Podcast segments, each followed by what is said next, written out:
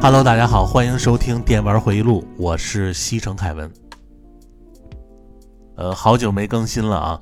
呃，最近一个是工作太多，再有一个呢就是付费专辑《电玩凯旋门》每周都在更新，所以这个最近的时间啊是真的不够用。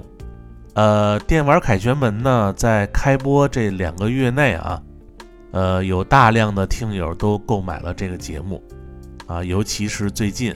购买的人数不断的增加，我呢也是比较欣慰，所以也是想用更好的节目来回馈这些听友。呃，在节目中我做的所有游戏专题啊，都会在录制之前反复的再玩几遍，尽可能的通过我的描述，让你有一种听节目过关的感觉。现在大家有很多人都喜欢看视频云过关，其实好多人上了一天班儿。呃，回来以后，游戏懒得开，视频攻略也没有精神看，就想躺那儿一动不动。所以我觉得啊，闭着眼睛听着过关，这个才是电子阳痿听友的终极福音。所以听过关啊，这个词儿是我凯文发明的，这个就是咱们这个付费专辑的优势。你花了这个钱听到的啊，肯定是精华的东西。我打游戏，各位熟悉的也都知道，说的都是点儿上的东西。比如今天咱们在节目最后啊，会免费给各位放一期《地切草》啊超恐怖洋馆事件的第一集。呃，你像这种恐怖文字类型的，如果不信，你自己可以去玩一下。就那个文字量啊，估计会有很多人都看不下去。但是各位听我在节目里讲。这个故事呢，还是能够听得下去的，因为我把游戏里有很多他们说的那些废话，都给你们过滤掉了，然后用我自己的语言把重要的游戏流程再总结出来，当成一个故事再讲给你们听，不会让你们错过游戏里任何一个重要的剧情。就这个讲述的功力啊，我想应该就是小时候那会儿放暑假啊，每天晚上。都会坐在当时的院里，跟一帮孩子在那儿聊天讲故事玩，啊，一般都是我主说，流氓胖子等人呢在旁边听。现在变成了还是我讲，只不过是全世界的听友在听。咱们这个电玩回忆录啊，有很多在国外的听友，啊，尤其是那些就是人烟比较稀少的地区啊，他那个娱乐活动本身就特别单一。所以呢，能在这个异国还能听到我在这神侃那些小时候的事儿，当然主要还得感谢这些平台给我们交流的机会。那今天回忆录的节目呢，我是想做一期这个三大评分平台啊，IGN、GS 还有法米通，他们评选的那些我喜欢的满分游戏的专题。后来因为这个时间关系啊，呃，那咱们就改下期说。还有就是这期啊，因为前几天是中元节，呃，所以最后我就放一期凯旋门的那个恐怖洋馆的故事，就当是中元节的恐怖专题了。其实之前啊，我邀约这个群里二马和马王讲述这个潮汕闹鬼系列。但是这俩人呢，光说不练，啊，非常的讨厌，所以这期呢，咱们就聊点闲篇吧。呃，那最近新游戏比较多，啊，我个人花时间玩的最多的一个就是《博德之门三》，啊，内容呢有点过多，呃，现在我是打到了第二章，快打完了，第一章呢用了四十多个小时，现在第二章差不多。也得有三十个小时了，这游戏自由度啊，真的是拉的特别的满，品质和我之前预测的差不多，估计通关要一百个小时以上，啊，这个拉瑞安真的没有让我们失望，我觉得这个游戏啊，其实还挺治疗那些电子阳痿的听友，还记得前不久啊，我有一个哥们儿啊，就是我们微信聊天儿。他就说每天现在晚上想玩点游戏，但是坐那儿以后啊，也不知道玩什么，盯着屏幕两个小时，然后就睡觉了。后来我和他说啊，我说你现在玩游戏吧，你不能像以前那种啊，你手里就两三盘卡都不舍得玩啊，你现在游戏多了，很容易造成你这个也想玩，那个也想玩，最后一个也没玩成。你不如这样。就你这一天，你就玩这一个游戏，别的什么都不用想，啊，就精玩这一个游戏，直到通关为止。打不过去啊，你就去网上找攻略看。这个游戏干过以后，再来下一个。时间一长呢，你就有这种玩游戏不通关就难受的毛病。反正我一般玩游戏就是这样啊，挑一个好的，直到通关，甚至白金。然后才换下一个。当然，如果有的游戏太长，你也可以呃换一个来调节一下。呃，不过切记啊，你这一天不要这个也玩两下，那个也看看，因为现在各位每天坐那儿的时间都不多，所以你就挑一个你喜欢玩的就行了。呃，然后这个除了《博德之门三》啊，还有一个游戏也是让我。大为惊讶啊！就是国产恐怖游戏《三伏》，咱们先不说这游戏剧情怎么样啊，就那个美工设计，我是非常赞赏的，尤其是游戏里各种视角的表现。呃，有可能大部分人都说这个剧情什么的不如之前，呃，烟火好，但是在我看来啊，这个游戏，呃，让我眼前一亮，好像回到了。以前玩三八六电脑时代 DOS 游戏的感觉，就那会儿好多从这个宝岛过来的游戏，好多画风都那样。这可能只有经历过那个年代游戏的人才有这种感受吧。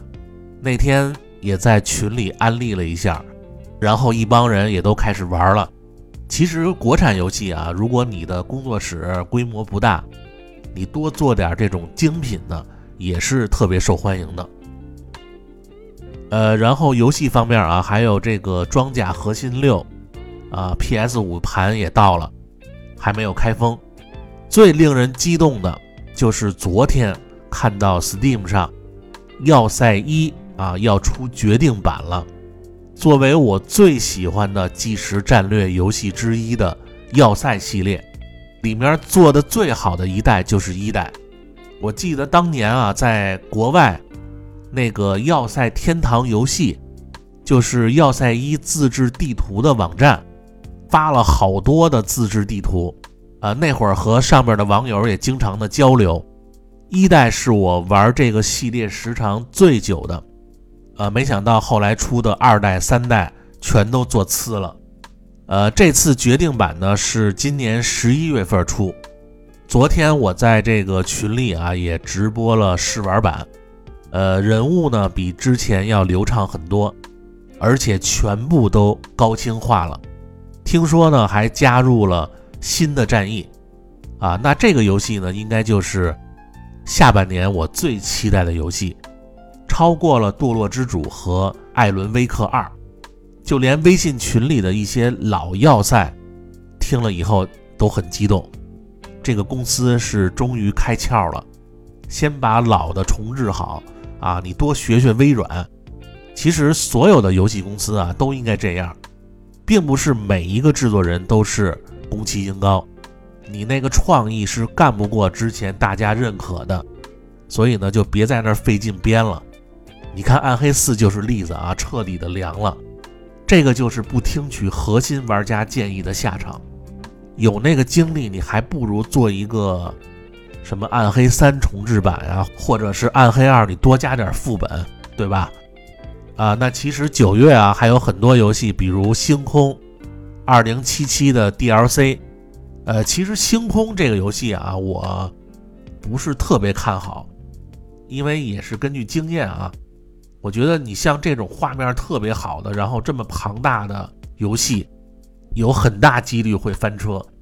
不过九月我更期待的是真人快打一和收获日三，然后月底的匹诺曹的谎言，我之前看了试玩版，感觉好像一般，比那个雪原这差的不是一星半点儿。还有一个就是《勇者斗恶龙：达伊的大冒险》，这张盘有可能我会买，主要是我比较喜欢这部漫画。但是还是那句话啊，精力有限，不可能所有游戏都玩一遍，所以呢，尽可能把时间专精在喜欢的游戏上。当然，也希望有更多的精品老游戏出这个重置版。呃，那下边的节目呢，就是免费啊，给各位放一期付费节目啊，电玩凯旋门超任上首发的地切草啊，超恐怖洋馆的。剧情故事解析，呃，再和各位说一遍啊！如果听完以后你想接着听，请上这个喜马拉雅 APP 平台，搜索“电玩凯旋门”的节目，啊，付费以后就可以接着听了。这个专辑呢，一共是两百期，啊，现在每周呢都在更新中，啊，之后呢还有很多这个冷门游戏的解说。每一个游戏我都是研究的很深入，力求达到你听我说就能基本了解这个游戏的剧情和各种玩法彩蛋。在剧情解说的时候啊，不放过每一处的精彩桥段，并把复杂的故事线用我自己的语言讲述给听友们。尤其是小宇宙啊和其他平台的听友，付费节目只能来喜马拉雅购买，其实免费。为爱发电的电玩回忆录，就是一个能带动流量的节目，而电玩凯旋门这个节目是一种能支持我做下去的动力。这两个节目缺一不可。呃，当然，同时也感谢所有支持这个凯文的听友。呃，还有就是凯旋门九月投月票又开始了，七月和八月前十名我已经发到文案区了。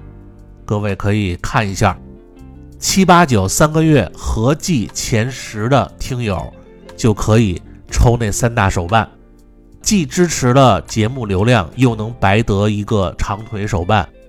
希望各位别放过这个白给的机会。那下边就请听这个地切草的故事。咱们这期闲聊呢就到这儿，感谢各位收听，咱们下期再见，拜拜。Thank you.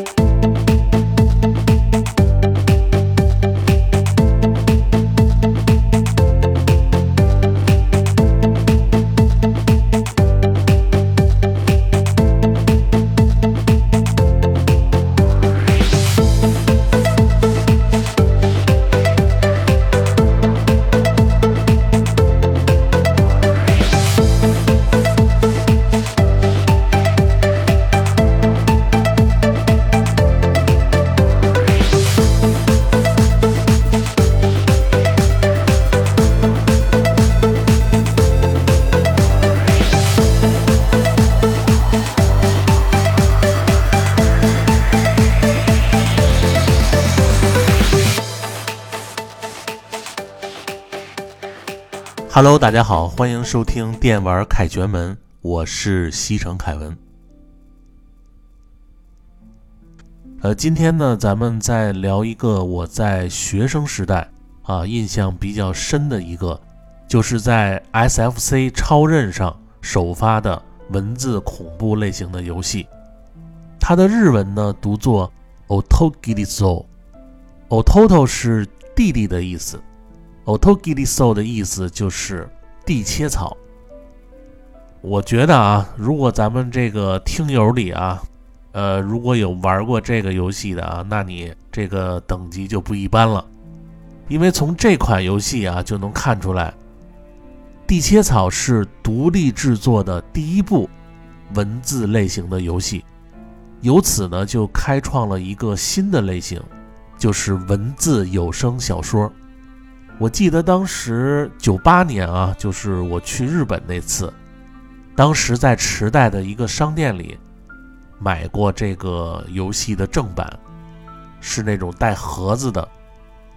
因为这个游戏啊，你从老远就能看到那个地切草这三个字儿啊，所以当时一冲动啊，就买了一盘。它这个游戏的盒子的背面也清楚地写着：“有声小说是和传统的动作射击 RPG 完全不同的全新类型。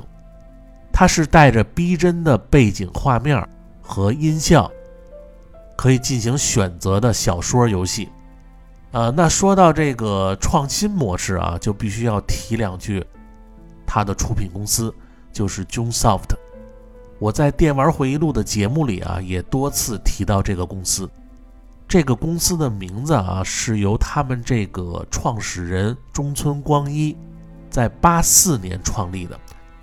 logo 啊，就用这个中村光一的第一个“中”字，因为这个“中”字啊，在日本麻将中读作 “jun”，所以这个公司呢，它的 logo 就叫 JunSoft。后来和这个 Spike 合体啊，就成为了现在的 Spike Junesoft。这个公司出的大部分游戏都是精品，其中以这个文字类最为出众。知名度最高的就是在 Wii 上首发的428被封锁的涩谷，当时呢也被法米通定为满分的游戏。正好啊，我想在下一期的这个电玩回忆录的节目里聊一下我比较喜欢的三大评分平台：IGN、GS 和法米通，就是他们评出来的我比较喜欢的那些满分的游戏，做这么一个专题。所以各位呢，近期也可以关注一下电玩回忆录。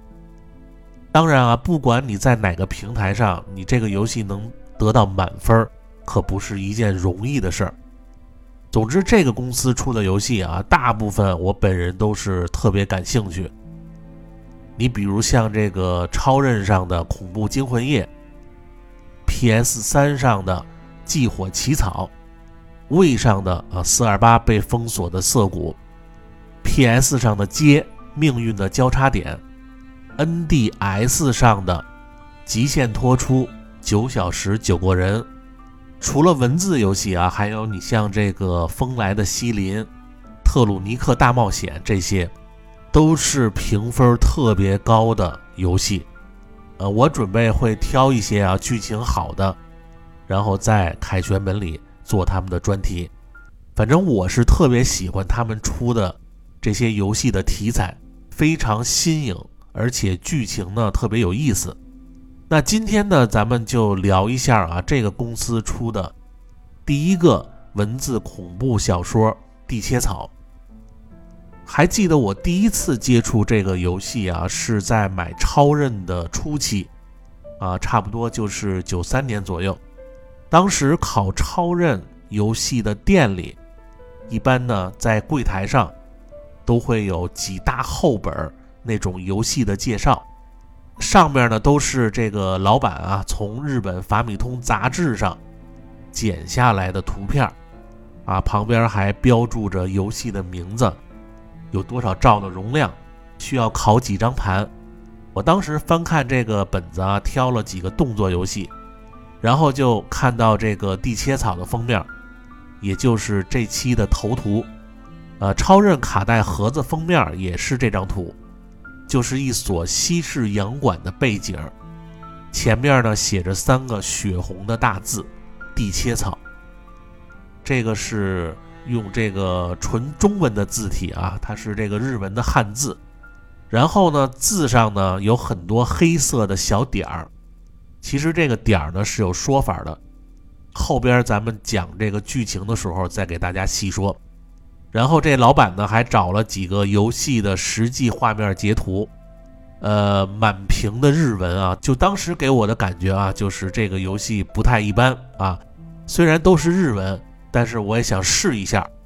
不过还好啊，这个游戏当时考盘只需要一张盘，要不然怎么说玩过这个游戏的都是凤毛麟角呢？因为当时考超任游戏的人啊，十个游戏里。差不多有五个 RPG，然后剩下的全部都是动作游戏。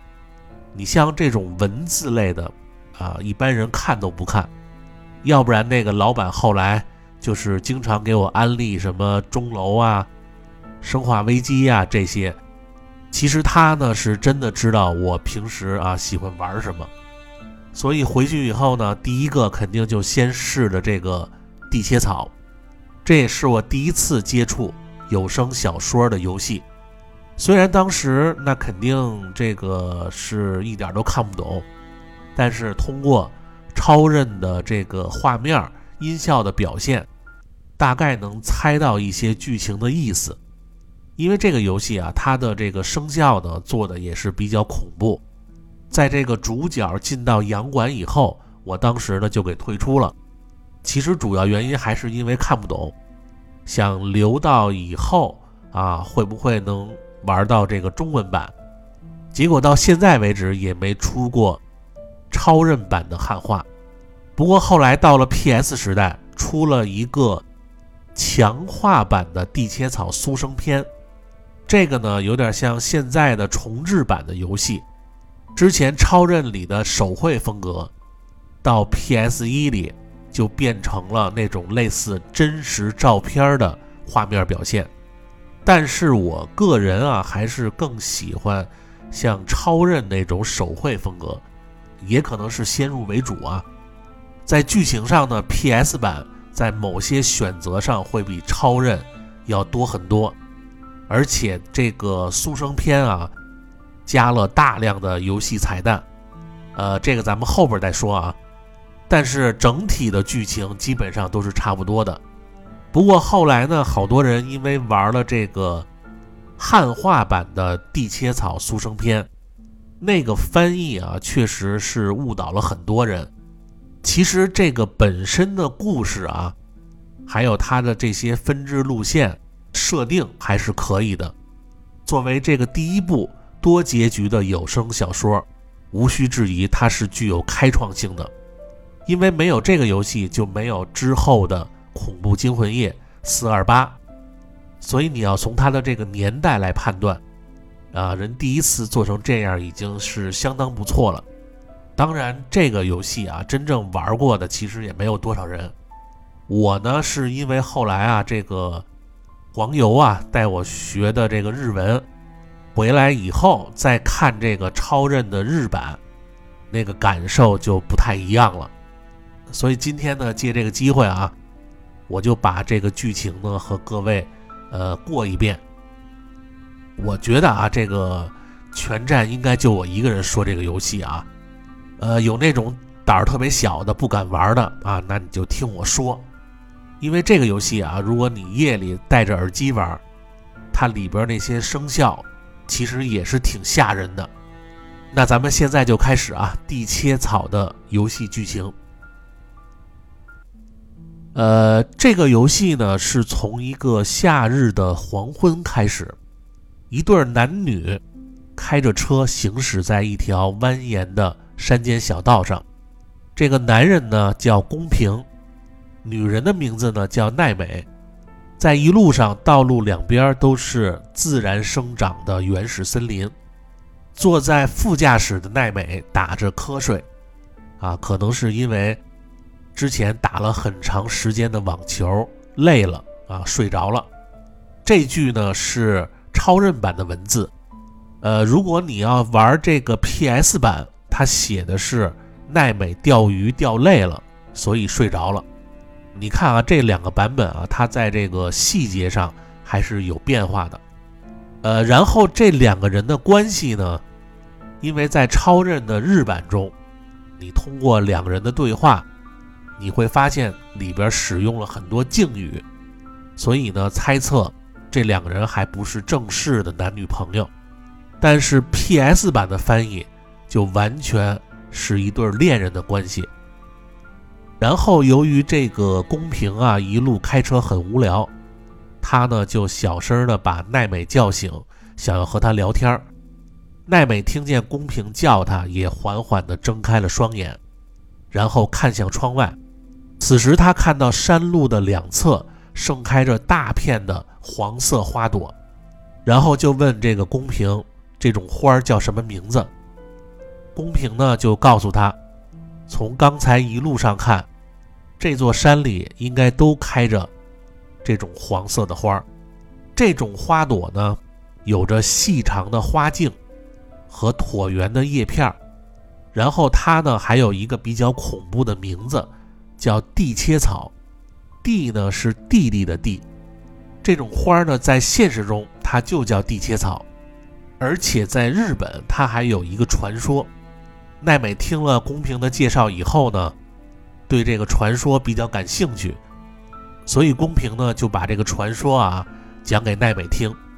相传在日本平安时代，有一对鹰将兄弟。这个鹰将兄弟是干什么的呢？其实就是饲养鹰，然后用鹰去狩猎的猎人。呃，然后这对鹰将兄弟的家里啊，世代传承着一个能治疗老鹰伤口的秘方。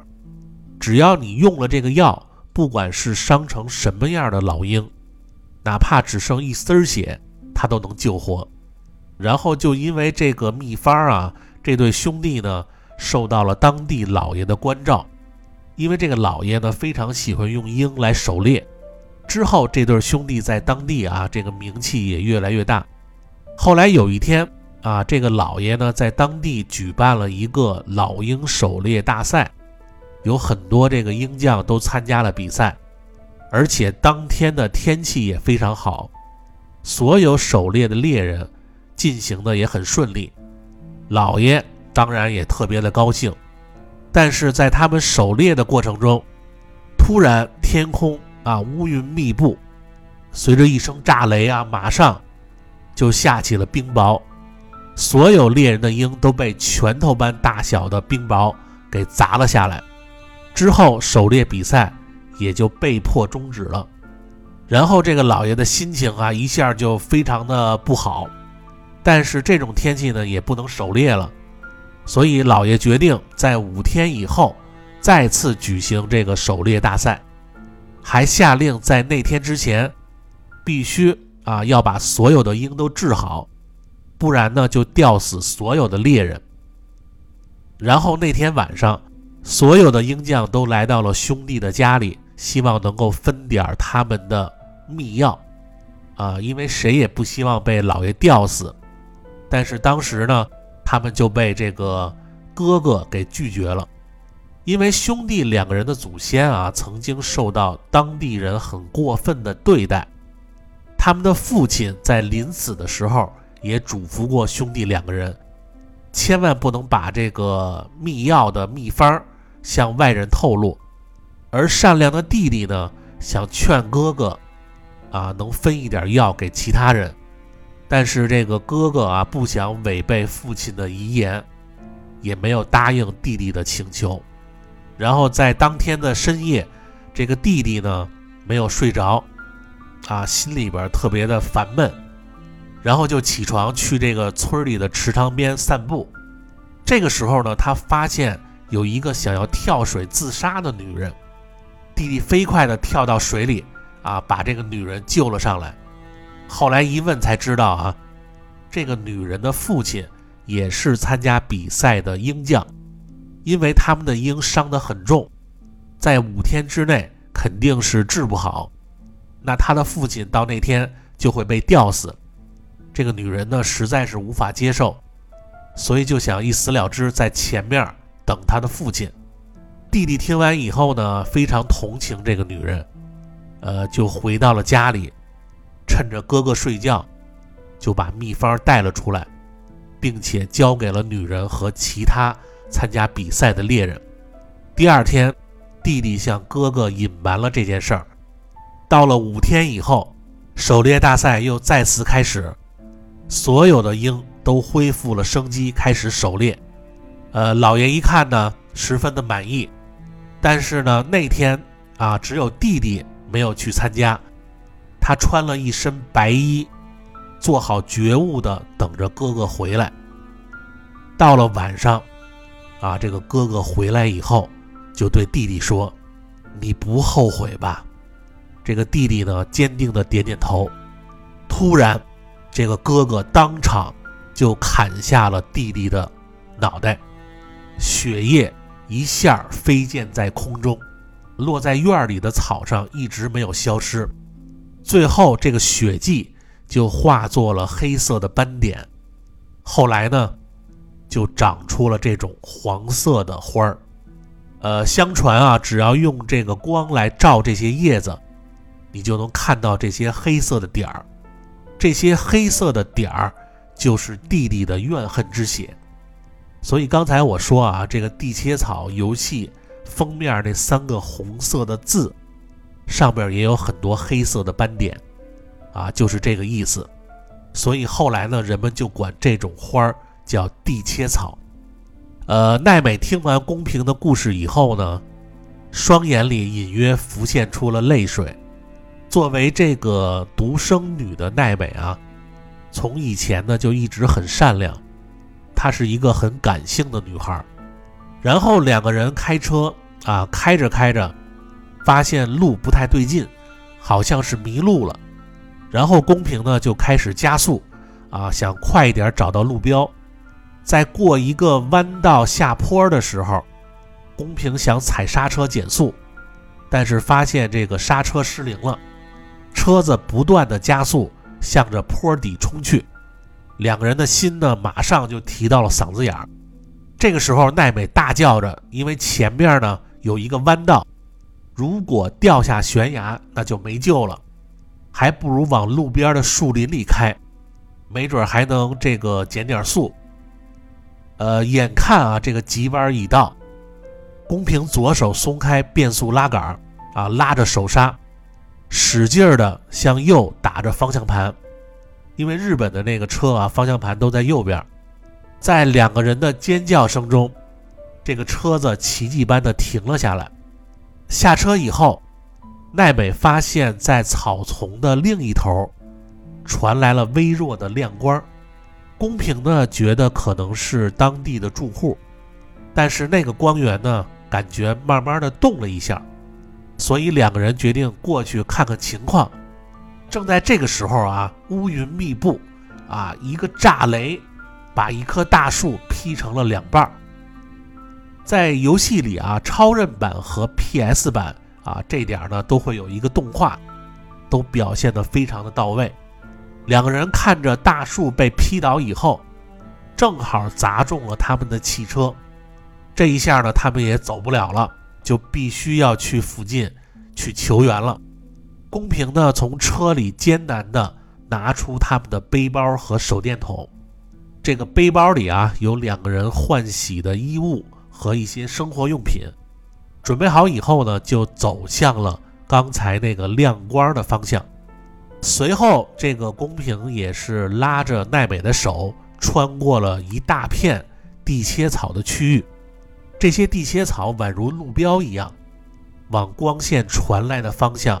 延伸着，走着走着，他们就发现了前方有一个长满黄色地切草的庭院，在庭院的中间屹立着一所巨大的西式洋馆，也就是标题画面的那所洋馆。